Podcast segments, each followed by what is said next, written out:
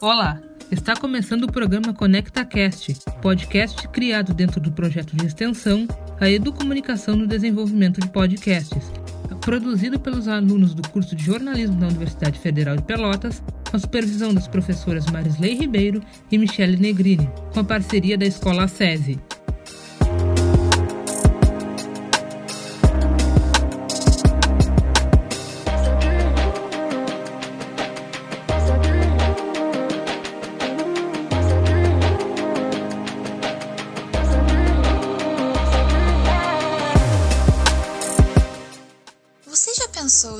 Nas ruas da sua cidade e não conseguir ter acesso às calçadas ou prédios? Pois essa é a realidade de muitas pessoas que possuem algum tipo de deficiência. O artigo 5 da Constituição Federal Brasileira prevê que todo cidadão possui o direito de ir e vir, independente de ter ou não alguma deficiência ou mobilidade reduzida. Por isso, é um direito de todos terem acesso para transitar pelas ruas da cidade. No dia a dia, a realidade é um pouco diferente. Muitas pessoas que possuem algum tipo de deficiência encontram dificuldade para se locomover pela cidade, adentrar prédios ou simplesmente atravessar a rua. Ao longo dos 20 anos de existência, a NBR, normas de acessibilidade a edificações, mobiliário, espaços e equipamentos urbanos, foi reformulada diversas vezes para garantir a esses cidadãos a possibilidade de se locomover. Segundo o último levantamento feito pelo IBGE em Pelotas, no ano de 2010, mais de 20 mil pessoas aproximadamente possuíam algum tipo de deficiência motora. A tendência é que hoje, em 2021, esse número tenha aumentado proporcionalmente com a população da cidade. O advogado pelotense Fernando de Moraes nos contou como é a realidade de Pelotas para pessoas com deficiência. Eu sou portador de deficiência desde o nascimento, tenho 56 anos. Vivo a maior parte desses anos em Pelotas. Portanto, a minha relação com a necessidade de acessibilidade é total. Eu, eu tenho deficiência nos membros inferiores de nascimento. Portanto, desde que nasci, convivo com a cidade de Pelotas, com seus percalços, com as suas evoluções, desde sempre.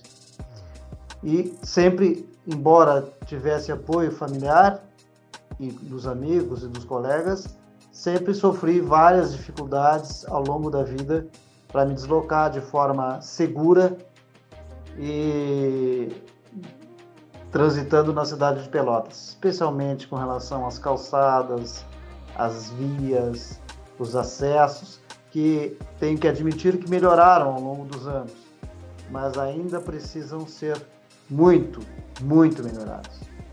Evidentemente, Pelotas, como todas as cidades, evoluíram com relação à acessibilidade, até porque a legislação foi impondo que o poder público se adequasse às realidades e às necessidades da sua população, considerando que boa parcela da população tem algum tipo de deficiência ou algum tipo de uh, falta de mobilidade, obrigatoriamente as leis tiveram que se adequar, principalmente nos acessos, nas vias públicas, eh, nos prédios públicos foram obrigados a fazer rampas de acesso, aumentaram o tamanho dos elevadores, eh, as próprias calçadas foram mais amplas, né?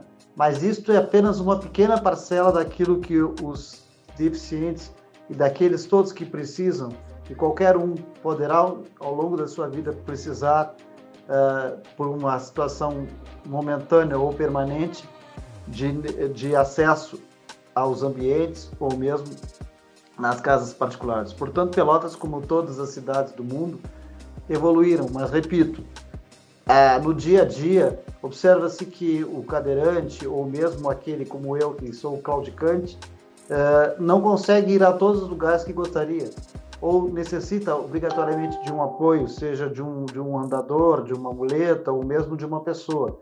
Não consegue de modo próprio, muitas vezes, acessar a certos ambientes pelas alturas das calçadas, pela falta de acesso, ou por, por ser um, um acesso muito estreito, né? principalmente para cadeirante ou para pessoas que não conseguem se mover.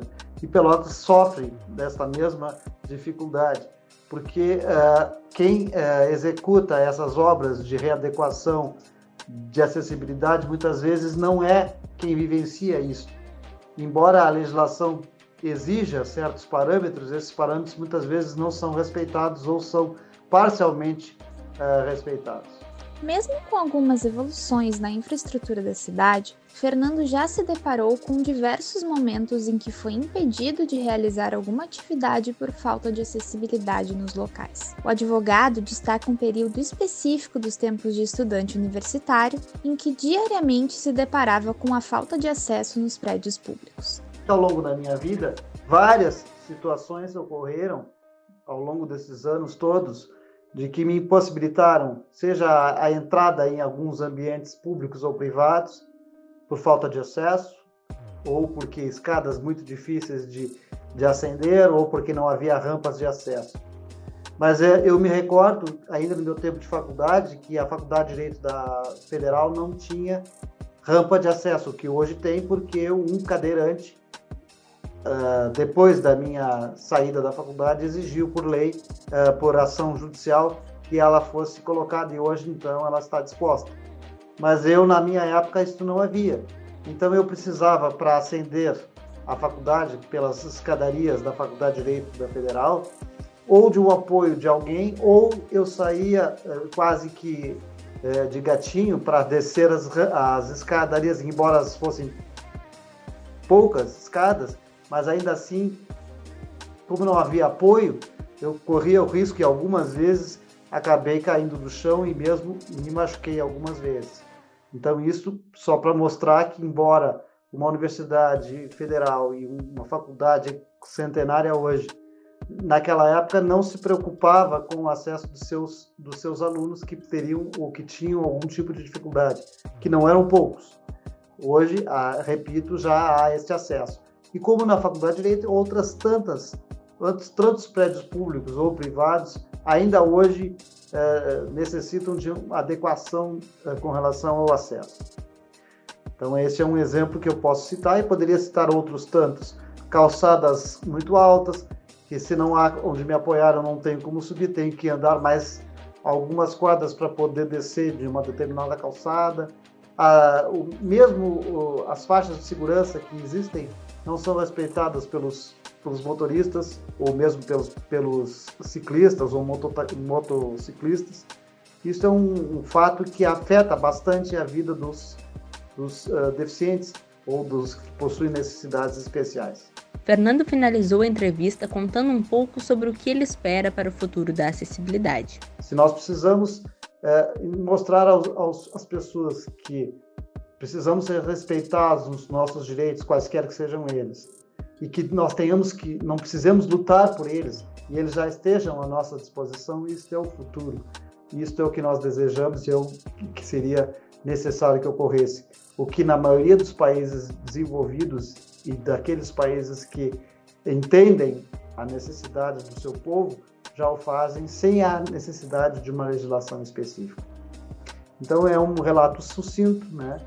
Bastante simples, mas que demonstra que, na realidade, ainda estamos anos-luz do que seria desejável. É evidente, já temos uma legislação, já, existe, já temos bastante, é, bastante situações em que podemos alcançar o que antigamente era impensável. Temos hoje um vereador bastante atuante na cidade de Pelotas, Sidney Matias Fagundes, que é uh, também um deficiente que luta pelas causas deficientes há muitos anos. Isso é muito importante que fique registrado. Mas, em regra, eh, são essas observações, que poderiam ser outras, mas acho que essas são sucintas e objetivas.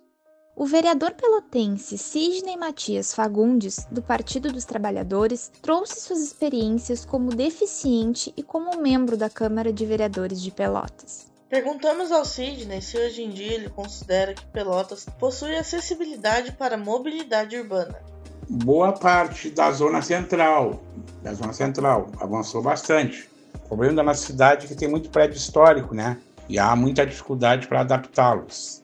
Nossa repórter Laine questionou o vereador como é a sinalização nas zonas periféricas de Pelotas e se a acessibilidade de fato existe. Muito pouco, Elaine, muito pouco. Por exemplo, agora do Minja Almeida, aqui no bairro Areal, eles fizeram aquelas obras ali do um verbo do governo federal onde há alguma coisa, alguma coisa de acessibilidade, um piso tátil, né? Uh, algumas rampas, mas tem que melhorar mais. Também questionamos se há uma cobrança do poder público em relação à fiscalização da mobilidade. Sim, uh, nós temos o Conselho Municipal da Pessoa com Deficiência, né? Que nós atendemos ali uh, na, na 3 de maio, esquina aos olhos, na Casa do Conselho, nós atendemos ali terça e quinta, e aí a, são encaminhadas demandas e a gente encaminha para o Poder, poder Executivo para tentar agilizar, cobramos a agilização desse, dessas regras aí, entendeu? Para finalizar a entrevista, perguntamos ao Sidney como a pauta da acessibilidade é tratada dentro da Câmara de Vereadores e o que ainda precisamos melhorar na cidade. Faz quatro, cinco meses que elegemos um vereador deficiente, que sou eu. E agora nós estamos cobrando muito, é, pedir providência, pedir pedido de informação, e agora foi criada uma comissão temática da pessoa com deficiência, que, que fomos eleitos o presidente, e vamos começar a atuar nessa área aí. Todo o projeto que chegar na Câmara, construção, coisa assim, vamos pedir encaminhamento para essa comissão da temática da pessoa com deficiência para nós analisarmos, convidar as entidades que atuam na área e ouvi-las, para depois retornar para o plenário para ser votado. Entender a necessidade das pessoas é um dos principais meios de termos mais acessibilidade. Figuras como o vereador Sidney Matias Fagundes e o advogado Fernando de Moraes falam por uma grande parcela de pessoas com deficiência. Dentro da educação anticapacitista, também é preciso ter vozes que, desde cedo, lutem por equidade e acessibilidade. O entrevistado Luiz, aluno da escola SESI, trouxe suas perspectivas acerca das suas experiências como pessoa com deficiência. Há vários modos de nós nos deslocarmos de um lugar para o outro, em uma cidade. Alguns exemplos, como ônibus, carros, bicicletas ou até mesmo ir a pé. Enfim, eu, particularmente, preciso usar óculos para poder enxergar de uma certa distância, no meu caso, para enxergar o letreiro do ônibus, então, acho que seria bem útil para pessoas que nem eu um tipo de aplicativo que mostrasse o ônibus escolhido e a distância que ele está de você. Ainda falando do ônibus, acho que deveriam aumentar o número de bancos, pois muitas pessoas ficam em pé, pois não há lugar para sentar. Mas, consequentemente, terão que aumentar o tamanho do ônibus também. O modo de nós nos locomovermos são os Ubers e os táxis. Acho isso muito bom, facilita bastante na vida de quem precisa fazer esses percursos no dia a dia, tanto para as pessoas que não sabem dirigir, quanto as pessoas que têm uma deficiência que as impossibilita. Também convidamos a bacharel em Direito Luísa Rios para dar seu depoimento. Ela nos conta que sente incluída no meio em que está inserida e consegue realizar atividades que deseja.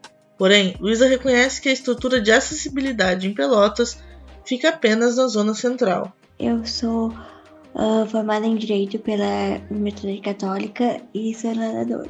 Eu tenho paralisia cerebral. Uh, eu, no momento, estou estudando para concurso, para prova da ordem. Não tem nenhuma atividade assim que eu não que eu queira fazer e não faço. Eu me sinto incluída no meio, no meio que, eu, que eu frequento, né? Pelotas tem acessibilidade urbana só no, na região central, né? No, nos bairros já não, já não tem nenhum tipo de acessibilidade. Nos últimos anos que eu moro em São Paulo, em Pelotas, eu vejo que aumentaram o número de rampas e um pouco mais a falta de, de ônibus adaptados.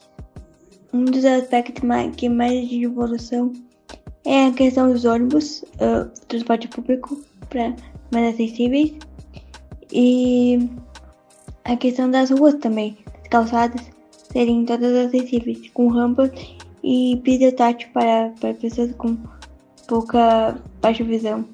Tem que avançar muito, avançamos, mas a coisa é muito lenta e cada vez mais temos que lutar e ser protagonista. A pessoa com deficiência tem que ser protagonista da sua história. Esse episódio foi produzido em parceria com a Escola SESI de Pelotas, com locução do aluno Luiz Henrique e coordenado pela professora Fernanda e Fernanda Medeiros, monitora.